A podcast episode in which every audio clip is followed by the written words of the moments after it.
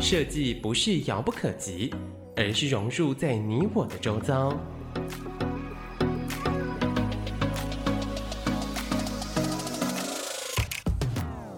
设计台湾，带您认识当代最具代表性的设计。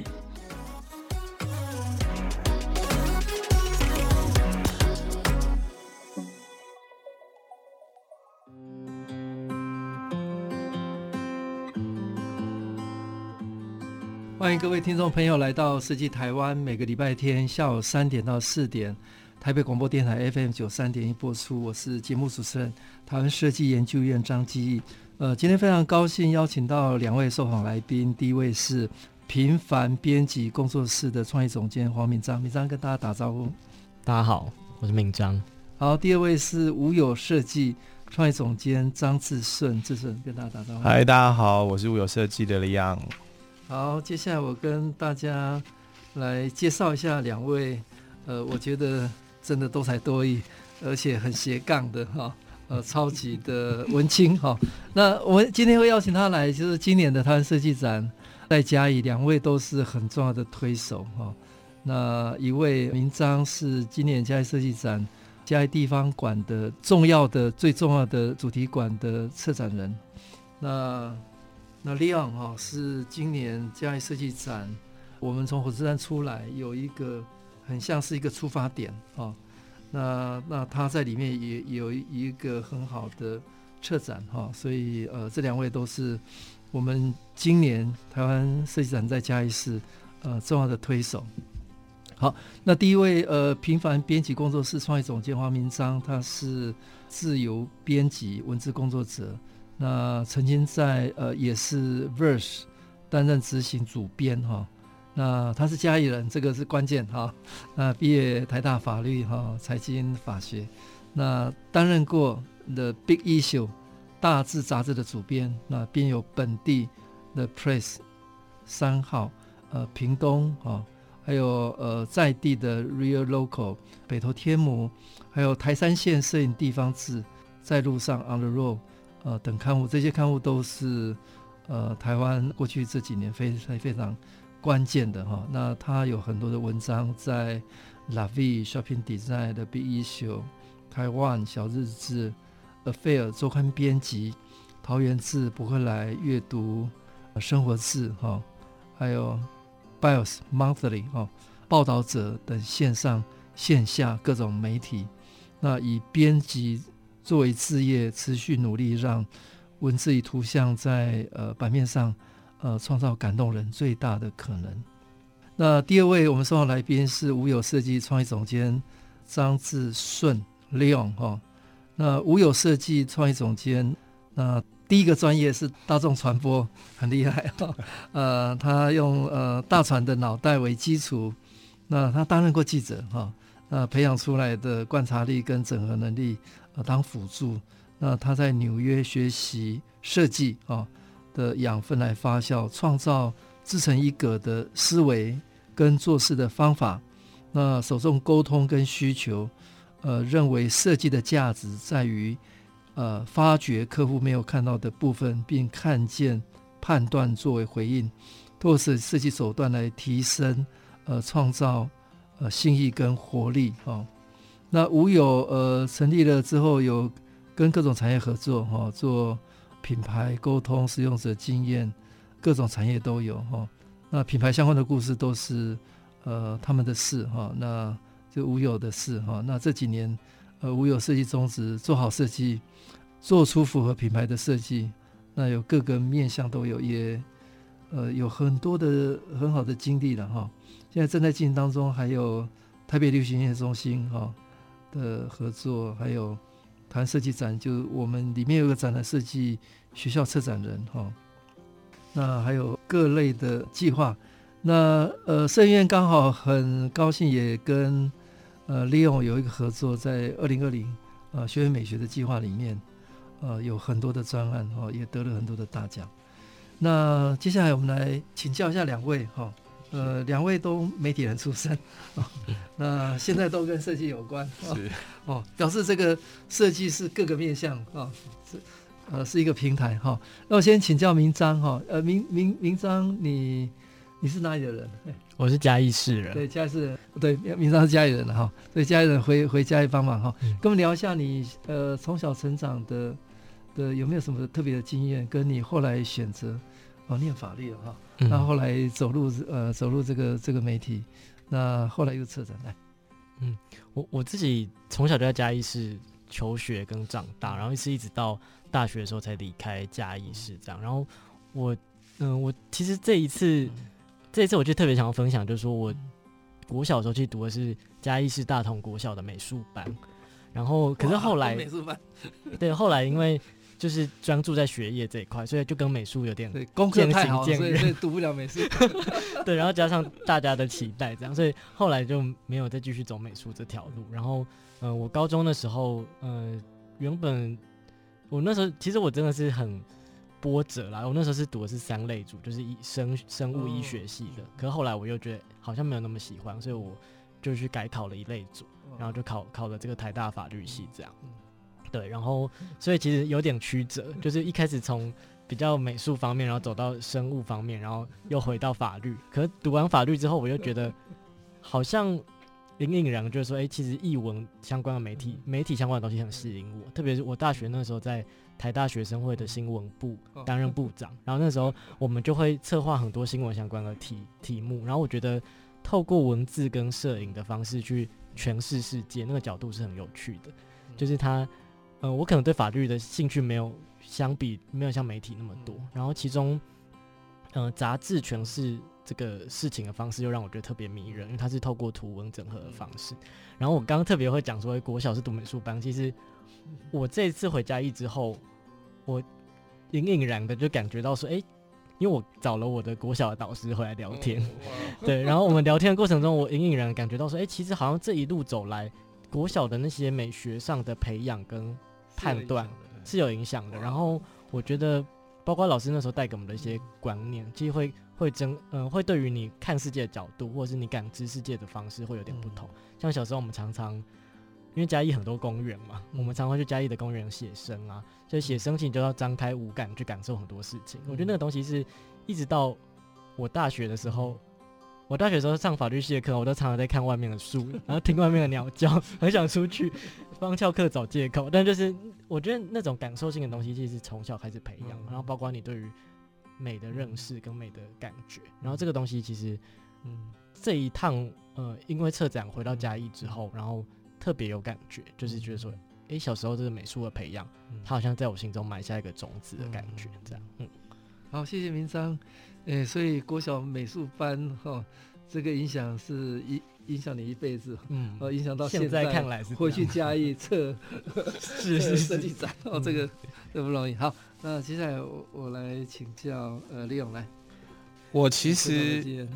跟嘉义真的要说相关，就是我爸曾经在嘉义工作过啦。但因为我就我住过很多地方，我住我在基隆出生，然后住到花莲，然后台中丰原，对。那但是就是没有，其实我没有住过南部，台湾我唯一没有住过，除了外岛以外，就是南南部没住过。所以其实这次有机会跟嘉义做一些连接，是蛮开心的。对，那我也跟明章一样，我蛮都真的蛮斜杠的。我其实是新闻系的。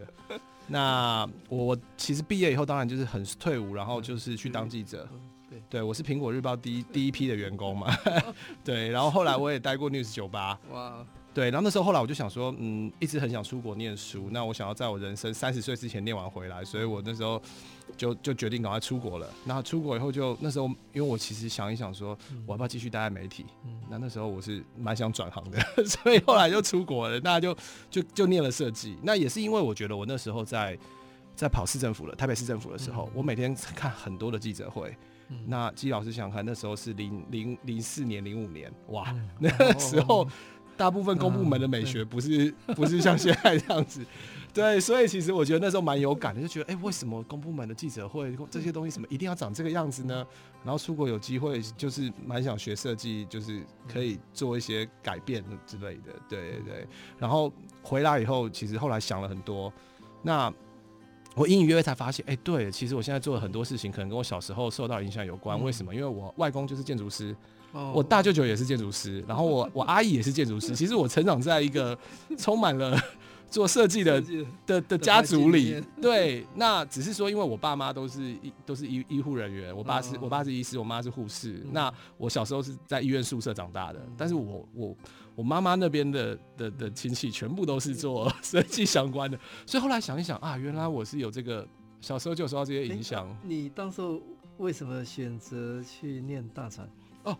我其实，在高中的时候，我我我因为我很喜欢讲话，然后我也很喜欢跟大家交流。哦、那我觉得当记者是一个，其实我觉得明章之前在做的那工作有点像我之前梦想的工作，因为我一直很想进杂志，可是我毕业以后只找到报纸的工作，没有找到杂志的工作。对，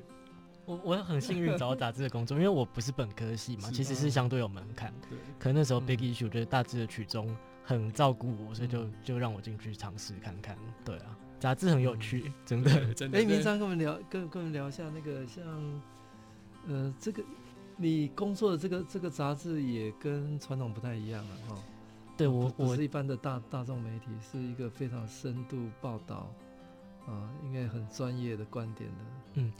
就如同我刚刚讲，就我毕业第一份，其实那时候是进 Big Issue，就大志杂志，先实习，然后后来转成正职，然后之后嗯、呃，在大志做了三年左右，其实就。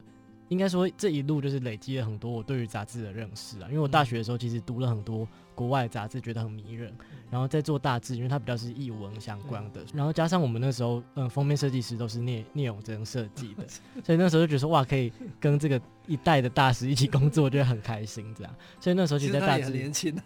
是啊，他很很很小不小心就出道了，很早就出道。对，所以那个时候觉得哇，其实。像是实现我大学的时候的很想做的一件事，然后后来我比较像是以自由接案的形式跟各个媒体合作，然后从去年开始主要是跟 Verse 这本杂志合作，然后 Verse 是去年在八月的时候由由张铁志老师创办的这个杂志，然后呃其实铁志他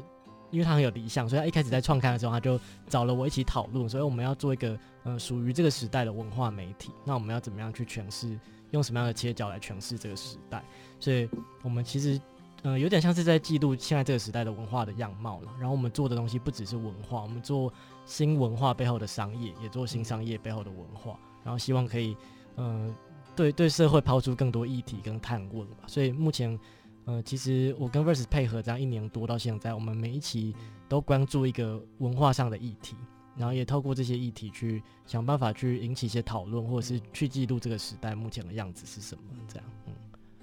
那我想请教 Leo 哈，你在苹果的第一代呢？嗯，第一代，对，我是最早的，你应该经过台湾的这个这个大。大众媒体的大时代是，跟我们聊一下。呃，其实我觉得当记者的经验对我现在的工作很重要，嗯、因为因为就像刚刚老老师介绍我们的，就是我觉得观察力，还有同时可以处理很多事情的能力，这个是在当记者的时候培养出来的。嗯、那包含速度要很快，对，速度要很快，然后脑袋要随时转，然后同时会有好几件事情可能在处理。像现在这个这个技能用在策展就很有用，而且还有危机处理能力啦，就是像。记者永远每天都在被要求到一些很困难的事情，然后拿不到的照片，问不到的人，反正我就是要想办法解决。所以我，我我我觉得其实弄到后来，而且包含是因为像我一开始跑社会，后来我跑市政，那我觉得其实每天接触到的议题非常多。那对对于现在，其实像我们做设计的时候，跟各行各业的。就是会有一些些关联性，那再来就是访谈技巧，因为对我来说，其实我的设计哲学是很理性的，我很我很重视逻辑跟理性，所以我会花比较多时间在跟客户做沟通访谈，然后才产出需求这样子。对，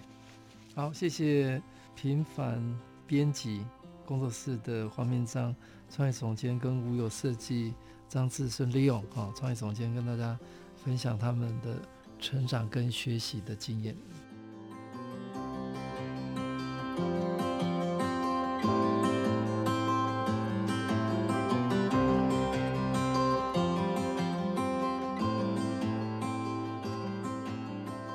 欢迎各位听众朋友来到设计台湾，每个礼拜天下午三点到四点，台北广播电台 FM 九三点一播出。我是节目主持人，台湾设计研究院张继。今天非常高兴邀请到平凡编辑工作室黄铭章创意总监，以及无有设计张志顺利用创意总监总监来跟大家聊二零二一台湾设计展在嘉义市。那接下来来好好聊专业了。呃，明章在杂志编辑，呃，也很有经验哈、那从 Verse、Big Issue 哈，那重要的这几个台湾很关键的媒体哈、哦，你都参与，而且散播理念哈、哦。那跟大家聊一下，你这将近七年嘛哈、哦，这整个专业的呃一些经验的过程呢？嗯，其实我。嗯，我刚刚大家有提到说，我大学的时候其实就很向往杂志，因为我那时候，因为台大正门有一个成品，然后我就在成品台大店都会窝在那边翻很多杂志，然后我一直觉得杂志很迷人的点，是因为我觉得它是一种介于报纸跟书之间的形式，它可能没有像报纸那么快，没有像书那么厚重，但它可以用一种很弹性的方式，透过图片跟文字的整合，然后透过设计的介入，可以去创造出一个画面，然后那个画面是。可以打动人的，嗯、我觉得这东西对我来说很迷人。嗯、然后毕业之后进入杂志社之后，其实就是开始去学习，所以要怎么样去在一个纸本刊物里面把很多东西都在一起。然后这个这个学习怎么去气化过程中，其实让我觉得学到很多事情啊。因为其实原本看杂志都会觉得说，诶，很多东西看到你觉得很感动，都会觉得理所当然。可是后来你实际上去做杂志之后，你才发现其实。每一个打动人心的创意，其实都是编辑可能熬夜，或者他经过某一种精密计算而来的。嗯、所以，我们看到那些杂志，可能我之前看日本杂志，我觉得，假如是一个三做三明治的特辑，嗯、我看到那三明治，我觉得流口水。然后他、嗯、他放很大一个，我就觉得没什么嘛，就是看就这样看过。然后，可是自己当编辑之后，才发现哦，原来他这一页编辑要设计他放的是满版的照片，嗯、其实有他的用意，跟他跟设计沟通过的。所以，而且背后有很多。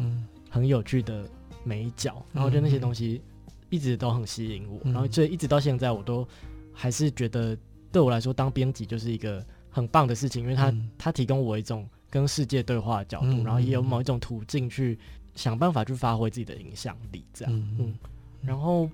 特别是后来做了。Verse 这本杂志，因为 Verse 跟社会的互动性是更高的，嗯嗯、对。然后我们总编辑就是铁志，他也很强调我们要怎么样去回应这个时代的议题，这样。然后我觉得对我来说，我我会觉得，就我体会到编辑的一个很重要的点，是他要记录下这个时代的很接近本质的某一种切片。然后我觉得这个，因为我觉得，我觉得我们现在这时代是很社群的时代嘛，东西都很快，资讯很大，资讯很爆炸，然后。大家看东西很容易都只会看到很快速的、很表面的东西。嗯，嗯，但我自己作为一个编辑，我自己觉得，我们作为编辑的专业，其实是要想办法去探索某些事情的复杂性，或者是它没有那么显而易见的东西。然后那个东西可能就是所谓的本的本质吧。可是我觉得本质这东西没有那么容易被看到，所以我觉得编辑工作对我来说，它很大一部分就是整理跟去挖掘那个本质的东西。这样，然后我觉得这件事情其实。嗯，因为现在有点在做策展类似的事情，嗯、我觉得不管它是纸上的策展，嗯、也就是杂志，或是实体的策展，其实它都有点像在做同一件事。我们要去挖掘某个时代很接近本质的样子，嗯、然后那个东西是，嗯，我自己觉得这一路走来学习很多，也不断，嗯，希望自己可以达到的一件事情。这样。所以你刚刚讲，呃，当一个编辑是。取样时代的本质，而且要很精准的哈。对，那这个是一个编辑呃很重要的专业的的能力哈。那接下来我我想请教呃 Leon 哈，呃从媒体人到设计人是。哦，所以我发觉乌有设计是很会沟通，设计老师，那那那也也很有逻辑是。啊。那所以你你们在过程当中有有有各种创意，但是都能够跟合作的伙伴有一个非常好的合作的方式了哈。那跟跟大家聊，哎、欸，你是零九年回到台湾嘛？对，我零九年回台湾。呃，这个专业的过程也经历了十二年。是。呃，其实我是这样觉得，对我来说，就是像季老师刚刚讲，这沟通这件事情很重要，因为我觉得，其实有很多的民众或是很多的业主，他们会误以为觉得，哎，设计好像是一种很感性的事，嗯，就是好像你知道艺就艺术跟设计会有点混淆，但我觉得我是比较古典设计理论的支持者，就是设计其实就是解决问题嘛，对对，就像医生看诊一样，所以我会花比较多时间好好沟通，跟尤其是因为像我们做很多是品牌的专案，那对我来讲。品牌业主的喜好，不一定是代表他的顾客喜好。所以我最常跟我的客、我的同事们讲，我们要满足的是客户的客户，我们不是纯粹满足客户，因为他你客户的客户买单，你客户的才你的客户的销售量，不管他卖什么，他卖理念，他卖产品，他卖课程都一样，他才能够真正被。透过设计的包装去卖出去嘛，嗯，所以如果我们没有办法透过这个沟通挖掘，就也是像明章刚刚讲的本质，嗯，嗯，那我可能不是整理社会，没有这么伟大，嗯，我们但我们至少要把这个品牌的，嗯，的本质跟他真正的需求去找出来，嗯，那找那再帮他找到最贴切适合的方式，嗯，对，也就是因为这样，所以我觉得像这几年陆续开始有机会可以做展览，嗯，哦，我就会更开心，因为我的媒介可以使用的 更多更广。对，甚至像我们才刚帮台北流行音乐中心，就是一起做完一档演唱会，我甚至连演唱会都做细化，然后整个的核心概念到视觉到执行，那还挑团，那我会觉得很过瘾嘛，因为我也是我玩音乐的，我还我在当设计人之前，我就是玩音乐的人了，所以我就觉得哇，这件事情对我来讲就很棒，而且大家合作的很愉快。然后像我现在另外在做台北流行音乐中心，就是陈志远老师的特展的时候，我又有机会去见到很多。就是很很厉害的音乐工作者，像李寿全老师，我在跟他访谈的时候，哇，聊好多，我们就觉得很棒。所以其实我很喜欢在工作中这种一边沟通，其实一边又可以用呃我们的整理逻辑，帮助客户去达到他更好的效果。嗯嗯，对。好，那接下来我想请教两位，不管是在做杂志的编辑，或者是设计的合作，都要面对各种不同的议题吧？哈。或者 TA 那个过程当中，你们觉得有有有什么最大的困难？然后有没有一两个比较特别的经验？做完以后，好像呃能够跨越到另外一个 阶层来。我先请教一下明章来。我因为做杂志编辑这个工作，确实，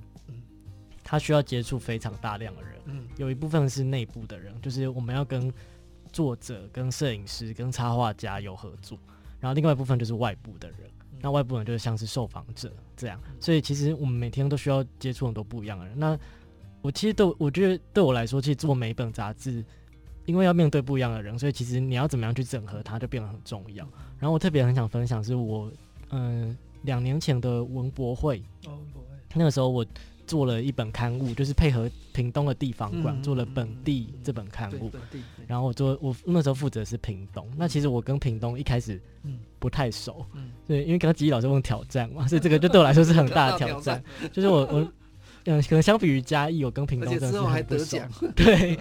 就是我那时候就觉得哇，屏东那么大，然后要怎么做？可我那个时候其实是我自己去选择我要做屏东这个地方，因为我觉得我跟他有点。我我会去屏东玩，我对他有有印象，但没有那么熟悉，所以我觉得我反而可以透过一种不一样的视野，嗯，可能不一定是那么，呃，那么理所当然的视野去看这个地方。然后那个时候，我其实我带着一个团一一个团队，然后我们这个团队里面，我呃我特别找了一些屏东人，然后一些不是屏东人，嗯、我希望可以综合两者的观点，然后我们就下去屏东，实际上在那边住了一段期间，嗯、就为了要完成这个专案，所以。我们希望可以摆脱一种可能很像是观光客的视角去看这个地方。我们因为既然我们要做本地，我们本地要做的事情是地方生活方式的探索跟呈现的话，我们就要有地方的视角。所以那时候我们就在地方住了一段期间，然后甚至是住在当地的人家，然后我们去想办法去跟当地的人去做互动，然后甚至我们的编辑会议，嗯，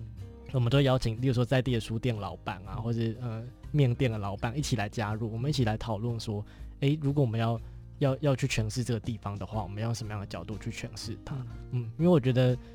我觉得其实编辑就像我刚刚说，就是我们要怎么样去找出这个代表这个时代或代表那个地方的本质上的东西，它其实是需要很多不一样的观点一起去碰撞，然后你甚至是要转换你的视角的。然后我觉得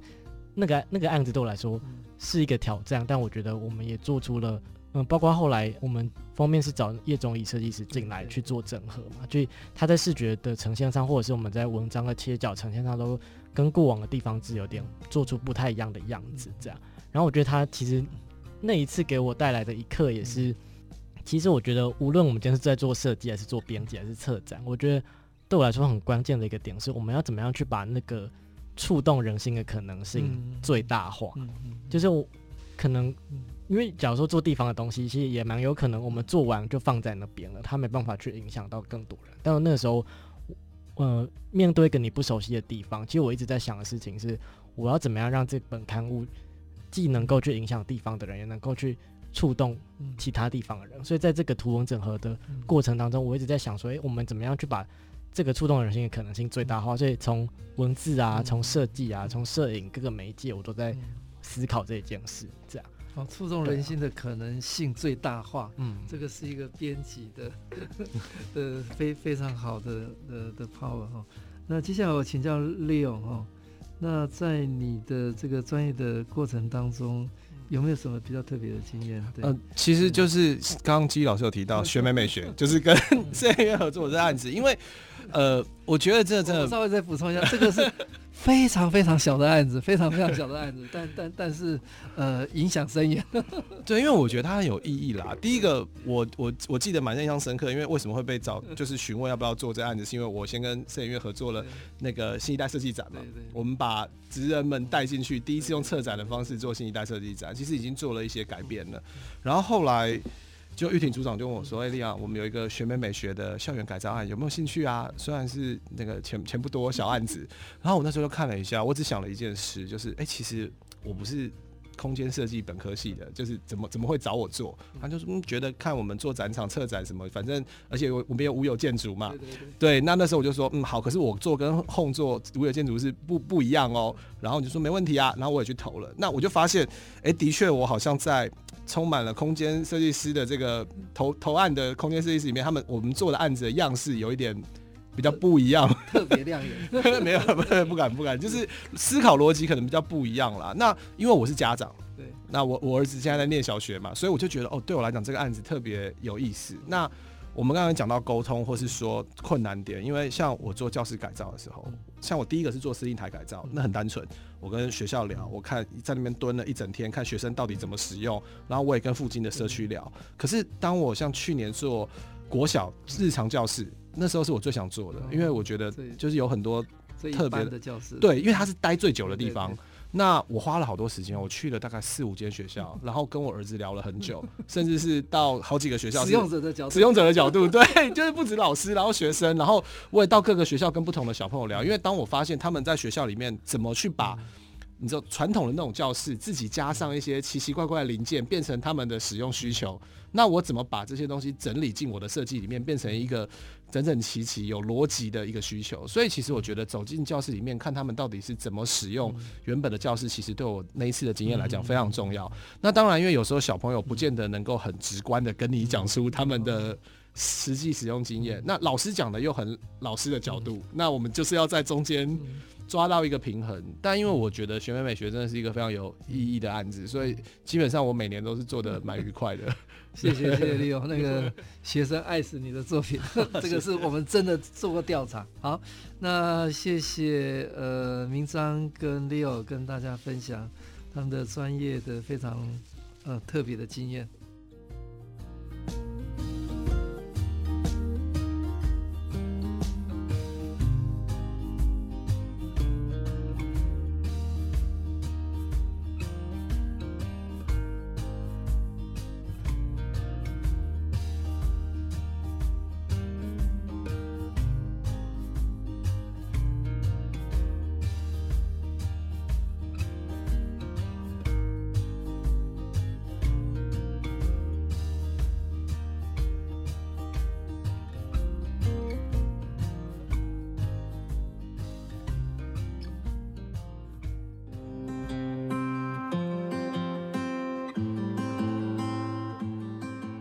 听众朋友来到设计台湾，每个礼拜天下午三点到四点，台北广播电台 FM 九三点一播出。我是节目主持人台湾设计研究院张继。今天非常高兴邀请到平凡编辑工作室创意总监黄明章，以及无有设计创意总监 Leo 张志顺来跟大家聊二零二一台湾设计展在嘉义。好，那接下来我们就来谈今天最重要的主题。哈。呃，即将在十二月二十四号到明年一月二号在嘉义举办台湾设计展，哈、哦。那台湾设计展今年因为疫情有影响，稍微延后到年底。不过这个城市已经准备好了啊、哦，是要来迎接呃我们的年底疫后哈、哦，大家呃重新呃把这个能量呃回到城市，呃回到人跟人的交流跟沟通的一个呃场域哈。哦我们知道，呃，平凡编辑工作室的创业总监黄明章是策地方的主题馆，就今年最重要的哈，呃，空间场域哈，它有两个馆，一个叫做刚刚好的城市，那另外一个叫做中间实验场哈。那我们请明章跟大家聊哈，你的策展理念跟呃你的呃规划来。我们这两个场馆的这个所在地在嘉义文创园区，它就在火车站出来，然后往右走两分钟就会到的地方。这样，然后我这次测主要负责测场馆有分两个，就是第一个是在文创园区的 A 栋，那 A 栋这边的这个场馆它叫做刚刚好的城市，然后我这边有一个副标叫做理想生活在想象。那为什么？其实呃，当初想这个主题，其实想了一段期期间嘛，但因为我自己。本身是嘉义人，所以我其实想说，呃，那个时候在想主题的时候，想说要回归到自己生命的经验去想，我对于嘉义市的观点是什么。然后，因为它作为一个城市的主题馆，它需要很概览式的呈现出这个城市的样子。那我仔细思考之后，之后觉得嘉义其实它是很一个很适合生活的地方。嗯。那怎么会这样说呢？就是我其实我记得我高中的时候，我在读嘉义高中的时候，我很我很想逃离嘉义。我那时候觉得很向往台北，嗯、觉得哇嘉义好，好像有些东西都很缺乏。嗯、然后，嗯、呃，台北有捷运啊，有很多艺文活动啊，等等的，好像很方便。然后后来我就真的到台北住了，就这样也十年了，这样。然后在台北住了这一阵子之后，其实我每一次在我这个过程中，假如说过年或者是有有机会回到嘉义市的时候，我都觉得，我都感受到嘉义市它提供的某一个东西，是我觉得所谓的。理想生活的另外一种可能性，嗯，就是因为可能工业革命之后，大家都在追求城市的发展，就包括都市化嘛，包括大家盖了很多高楼大厦的建筑，要很便利的交通系统、捷运系统。但我觉得，所以大家可能想象说，哎、欸，好像真的都市越发达，大家就会过得越幸福。可是事实上，那么多年下来，好像不一定是这样，就是不一定是都市发展越发达。人人们就过得更幸福，或者说那样的生活不一定就是适合每一个人的理想的生活。所以我每次我回嘉义的时候，可能不一定对我自己，我看到可能身边的亲戚好友，或者看到呃巷口那个阿伯，我都觉得他们在嘉义找到了某一种不一样子的理想生活的可能性。那东西可能不符合我们所谓想象一个都市该有的嗯、呃、很经济发达的样子，但我觉得它确实是某一种可能。然后我觉得为什么嘉义可以。就是做到这件事情，是因为，嗯，因为嘉义在日治时期的时候，曾经是是一个林业非常发达的城市。它它在当初是有南洋第一的制裁所，然后它也有它的那个画会，就是画绘画的画会是全台湾最密集的，艺文活动非常蓬勃，所以它曾经盛极一时。但虽然经过后续因为交通区位变迁，它有点点稍微暗淡，没有没有发展的那么快。但我觉得它其实保有某一个时某一个时光底下，它很完整的都市。都市机能的样子，然后包括在都市的规划上也是很很方正的，很很整齐的。所以我，我我觉得嘉义其实之所以提出刚刚好的城市，是因为我觉得，呃，我觉得它是一个在速度上是刚刚好的。例如说，我觉得嘉义是它它不过快，它不会像嗯、呃、可能大都会一样步调很快，但它也没有像也没有像。真正的乡村一样那么慢，所以我觉得他的脚步是很适中的。所以每次我回家，一切，都觉得我感受到一种很舒适的步调在生活。所以我我常说我我在嘉义都用一种时速五公里的视野在看东西，就是走路的时的时速大概就是五公里。然后我就甚至我我常常在骑机车，看到隔壁的阿嬷骑车都大概就骑五公里、十公里这样。所以我觉得嘉义的速度是刚刚好。然后再来是我觉得在时间上嘉义也是刚刚好。就是嘉义嗯。呃嘉义虽然是历史由来很久，嗯，它其实全台湾最早建那个城木栅的这个城栅的城市，这样。但我我觉得嘉义虽然老，但我觉得它老的有很有一种韵味。我觉得它是一个老的刚刚好的城市，就是它老，但它跟现在的东西交融的很好。我们在这几年还看到嘉义很多嗯嗯所谓的小店或是咖啡店出现在街头里面，然后同时很多嘉义的老屋也都有新的使用，嗯、然后包括嘉义因为有非常多的医院，嘉义有很多那种所谓的老医馆或是老药行，嗯、他们经过这几年，嗯、呃，可能跟市府合作做一些整理，或是有一些设计，像是有个计划叫做老屋卸妆计划，嗯、就他让老屋把那些铁皮卸妆回到它原本素颜的样貌，然后它其实恢复了很多可能性，所以我觉得嘉义是一个它既有年代，但它又跟新融新的东西融合得很好的一个地方，所以它速度。很刚好，然后时间很刚好，然后我觉得嘉义的尺度上也很刚好，就是我觉得嘉义是一个小的刚刚好的地方。就是大家可能不知道，就是对嘉义不熟悉的话，不知道嘉义市的面积其实比台北市的士林区还小，但它是一个独立的市。这样，那其实我们只要半径八公里的一个圆，它就可以涵盖嘉义人所有的生活圈。所以如果问嘉义人说：“哎，你去哪里吃饭？”或是你你。你主用车停在哪里？你会发现大家停的东西都很靠近，嗯、就对嘉义人来说，交通距离超过十分钟是很远的。这样，嗯、所以我们觉得，我觉得我们是一个小而一应俱全的地方。然后我觉得这个东西也是，我觉得虽然它没有那么，我们可能在嘉义没有那么多选择，嗯、但我觉得每个东西都很像是选物店的精选品一样。对，就是经过时光淘洗，经过人们使用的习惯，它留在那边的东西。嗯、所以我觉得它在速度上、时间上、尺度上都是一个。很刚好的城市，嗯、所以我叫它刚刚好的城市这样一个主题，这样。好，谢谢明章跟大家分享他的策展理念，慢的刚刚好，老的刚刚好，刚刚好的尺度了哈。所以嘉义是一个呃小而一应俱全的生活城市，理想的生活。好，那接下来我请教立勇哦，立勇策了一个很重要的展览，叫“嘉家”。设计学校，这个“家”是加减的“加”，是。哎，跟大家聊一下，呃，你的策展理念跟概念。好，就呃，我们其实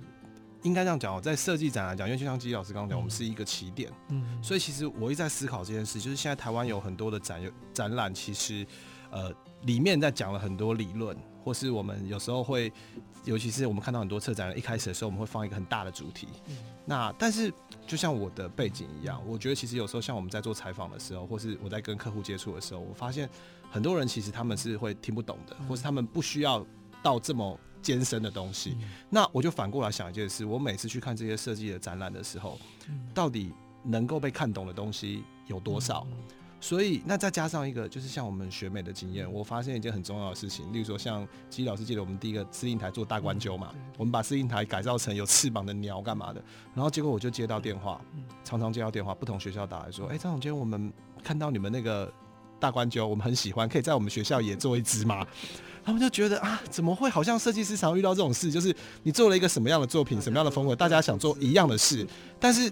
每个人事史地物，它适合的东西解法是不一样的，所以其实我们这次有机会在做设计展，我就想说，哎，我想既然我是起点，我想要帮助大家，经过我们这边以后，可能更可以看得懂其他的展览，所以我们这个叫佳佳设计学校，其实我们在讲的是设计的思思考，我们从 design thinking 来讲，那其实这个也跟。摄影院这几年在推了我们这个四阶嘛，设计了四个阶段。我觉得其实现在台湾已经大概是二阶到三阶左右在进行当中。那也需要有更多的人在，因为毕竟设计展是每年度设计圈最大的活动，大家都会来。所以其实我们用了五个。就是跟嘉义相关的案例，嗯、那是分别是有 CI 类的，也有空间类的，也有都市的，也有产品的，嗯、甚至是有一个品牌改造的。好、嗯。哦，所以然后有公共公共公共器材灭火器的嘛，对，所以其实呃，我们就是从各种不同的角度让大家去分析。我反而是以前这种展览可能会一大家都看成品，嗯、但是我前面的我的三个步骤，我前面两课我全部都只让你看怎么提问，设计师到底怎么思考，怎么转译。然后我们中间一直就像学校，我们有一堆的标语，丢了一堆问题。我们希望走进来的人可以跟我们有一些互动，有一些思考。那同时用比较听的方法，专心的听大家。哎，业主到底怎么提出问题？那如果是我，你自己是业主，你你你遇到有设计要解决，那我们跟设计师沟通的时候，你能够这样子提问题吗？然后接着是到底设计师怎么看？业主的问题，因为我觉得这些角度往往是，例如说我们在媒体杂志上面，或是除非是一些比较深度的访谈，我们才会看到这些部分。对，所以我我们这次有点想要刻意把前面的这个 design thinking 跟讨论的转，然后甚至是设计师转译的这个过程，把它拉出来，然后最后才让大家看到成品。对，所以我们的这是三个阶段。对，我们就是像这样子的做法去做。那最后当然就是因为这些都是在地相关的嘛。那我们身为一个设计展的起点，我们也会就是在最后面有一个像是大地图，因为其实我们这次的展区都在这个铁道地下化的这个。带状上面对，所以我们会有一张桌子，上面就很明确的，你在我离开我的展区之前都可以知道，哎、欸，你的馆在什么地方，或相对位置在哪里，美术馆也在旁边嘛，对，所以我们其实蛮希望大家可以透过这件事情先先有一个哎、欸、基本的概念，然后也大概可以进入设计师们怎么思考这些事。那最后当然我们还有一个嘉义的愿景墙，怎么说呢？我们会做一个网站。然后大家可以上去，在现场就当场输入，哎，我心目中的嘉义是怎么样？我对于嘉义有什么想象？然后我们会投在我们愿景馆最大的那个墙面上，它是即时即时更新的，就是你投完你打完字以后就会在上面更新。对，所以我们就是有点像是邀请大家跟我们一起做一些思考练习。对，好，谢谢 Leon 跟大家分享，呃，在嘉义愿景馆里面的这个策展是佳佳设计学校，是把。设计的这个流程解密哈，呃，透过三个阶段，那有五个案例来跟大众来沟通，什么叫设计思考？好，那接下来我我想请教请教明章哈，因为你的那个场域是应该是嘉义最最核心的了哈，所以你刚刚讲的这个刚刚好的理念，你你你期待民众怎么样去体验哦？呃，这样的一个论述，透过。视觉的吗？还是各种的影像或者什么样的互动的感受？啊、呃，所以你你你希望民众看了以后，那可以带走什么？哈、哦，那另外我我想请教利用你的空间，大概是相对展场里面应该最小的，没错。哦，那离火车站最近的，它比较像是一个是一个出发点啊、哦，所以是一个非常小。那另外一个是非常完整的哈、哦，这两个挑战都不太一样。啊，我我先请明章哎，跟大家分享。我们因为场馆面积很大，所以其实大家进入我们场馆之后，也会感受到很多元的体验这样。然后，嗯，首先就是在刚刚好的城市，我们其实我觉得我们有一个很特别的地方，是我们邀请了很多跟嘉义有关的设计师回到嘉义来做参与这次的展览。所以包含像是印花乐，印花乐他们的创办人他们是读嘉义高中的美术班的这样。然后还有像是大象设计，他其中一个设计师潘月玲，他是嘉义人。然后还有像小子廖小子，他本身是嘉义人，所以我们就邀请了这些设计师回来一起去参与了这个展览的的这个创作。然后其实嗯、呃，在踏入我们这个刚刚好的城市的场馆里面之后，你就会先看到一个很像是沉浸式的空间的氛围。这边我们是跟印华乐还有一个叫做拾荒文化影像合作，嗯然后他们其实是好几年前的这个。家中的美术班的同班同学，这样，然后我们邀请他们去重现他们小时候 对于嘉义的记忆，所以我们我们重现了，其实，在嘉义一直以来很重要，就是连接火车站跟嘉义公园，它在日治时期是一个从火车站到神社的这个廊的一个廊道，我们去重现这个廊道，去做一个沉浸式的体验，去让大家嗯，好像一种回到嘉义去感受嘉义的这个嗯人情的流动或是时光流动的感觉。这边比较会是投影这种沉浸式体验，然后结合印花的设计。然后再来，我们会进入一个比较像是我们仿拟的一个有点类似像嘉义街道的老城区街道的空间，所以在在走入我们展场的时候，你会感受到我们第一个展区会讲我刚刚讲的慢的刚刚好，嗯，所以我们会透过声音，透过各种视觉的营造，会让大家把脚步慢下来，然后你去体会嘉义为什么是一座慢的刚刚好的城市，所以你会进入到很像是公园的地方，你可以在公园。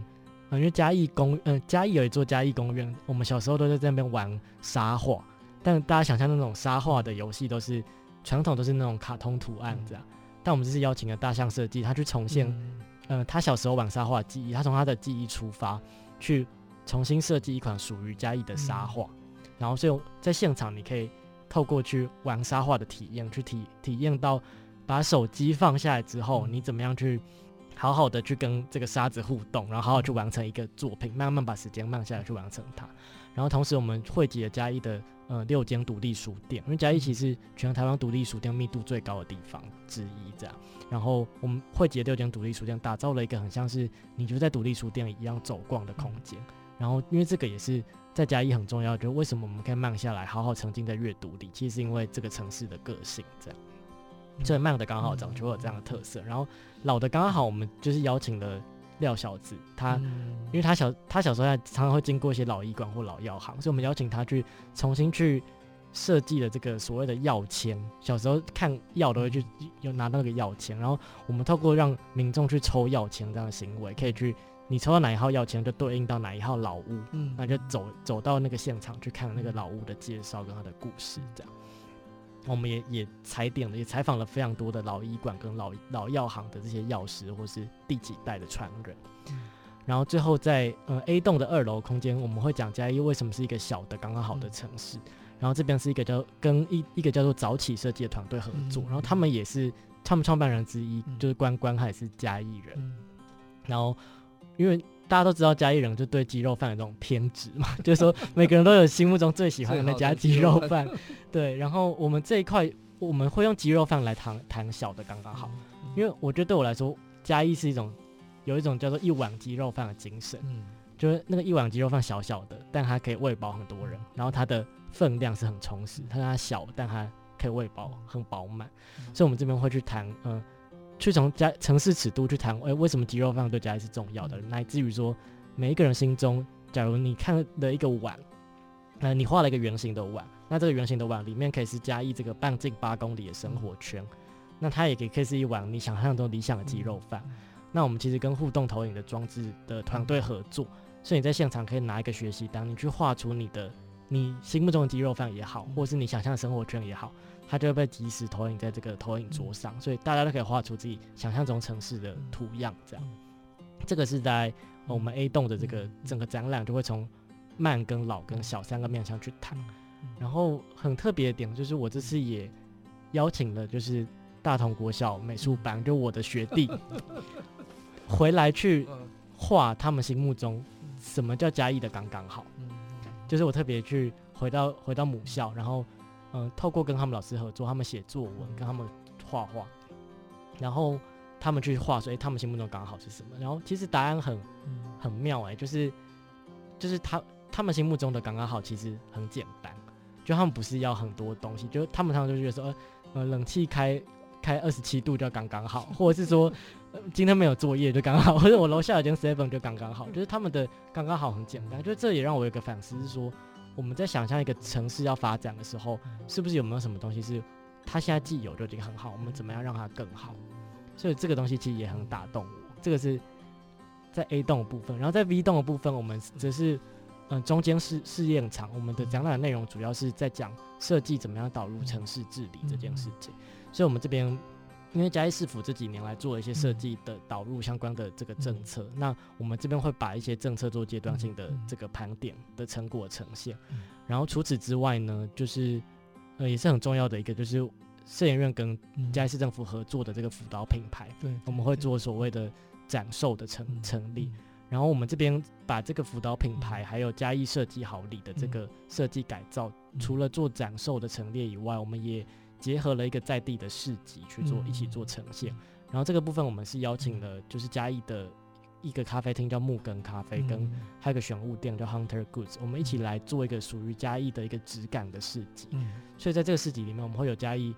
很人气的店家的摊位会出摊，然后会有嘉义很精选的选物，然后除此之外，还有这次社研院跟市府这次合作的。这个十三家的辅导品牌的业者，跟三个属于嘉义的设计公司做的这个设计好礼的呈现，这样都会同样会在这个 V 栋的这个中间试验场去做呃所谓的呈现。所以其实从 A 栋的这个刚刚好的城市到 V 栋中间试验场，其实我觉得它的展览的形式跟内容都很丰富，就很期待大家可以好好感受跟体验一下这样。哦，听起来真的好期待哦。哦，那我们下段再再请 Leo 再分享哦。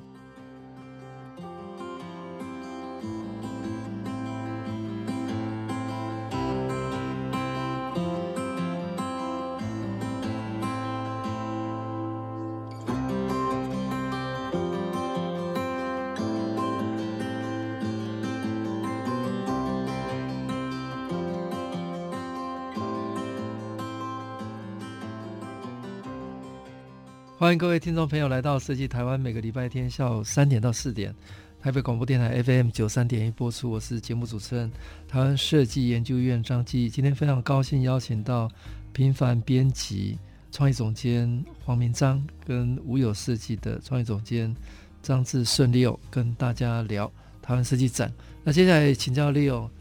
佳佳设计学校是在火车站一出来第一个点，没错。那它